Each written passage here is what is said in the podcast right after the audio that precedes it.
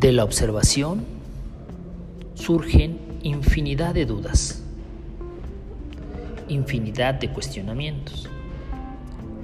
Dicen que a los millennials, nacidos entre 1981 y 1993, no les interesa tener casa propia, que no les preocupa tener un ahorro para el retiro, que son muy ligeros de equipaje y que son autosuficientes.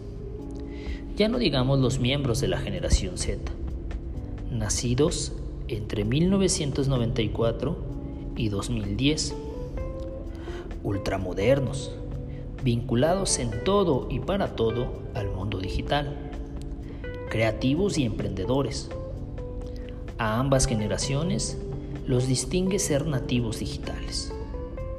Yo, en cambio, nací en 1977. Quiere decir que pertenezco a la generación X.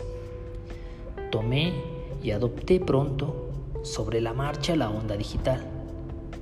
Mientras los millennials y centennials usaban pañal, yo, por ejemplo, ya descubría lo nuevo en comunicación.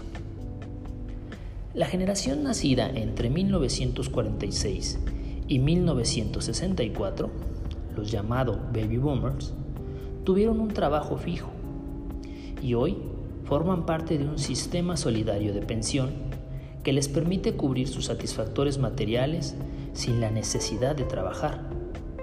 Además de que la mayoría cuenta con casa propia.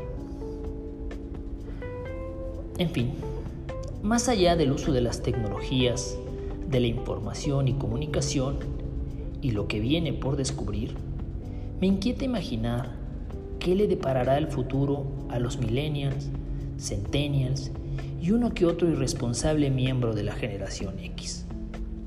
En la actualidad, la esperanza de vida es mayor.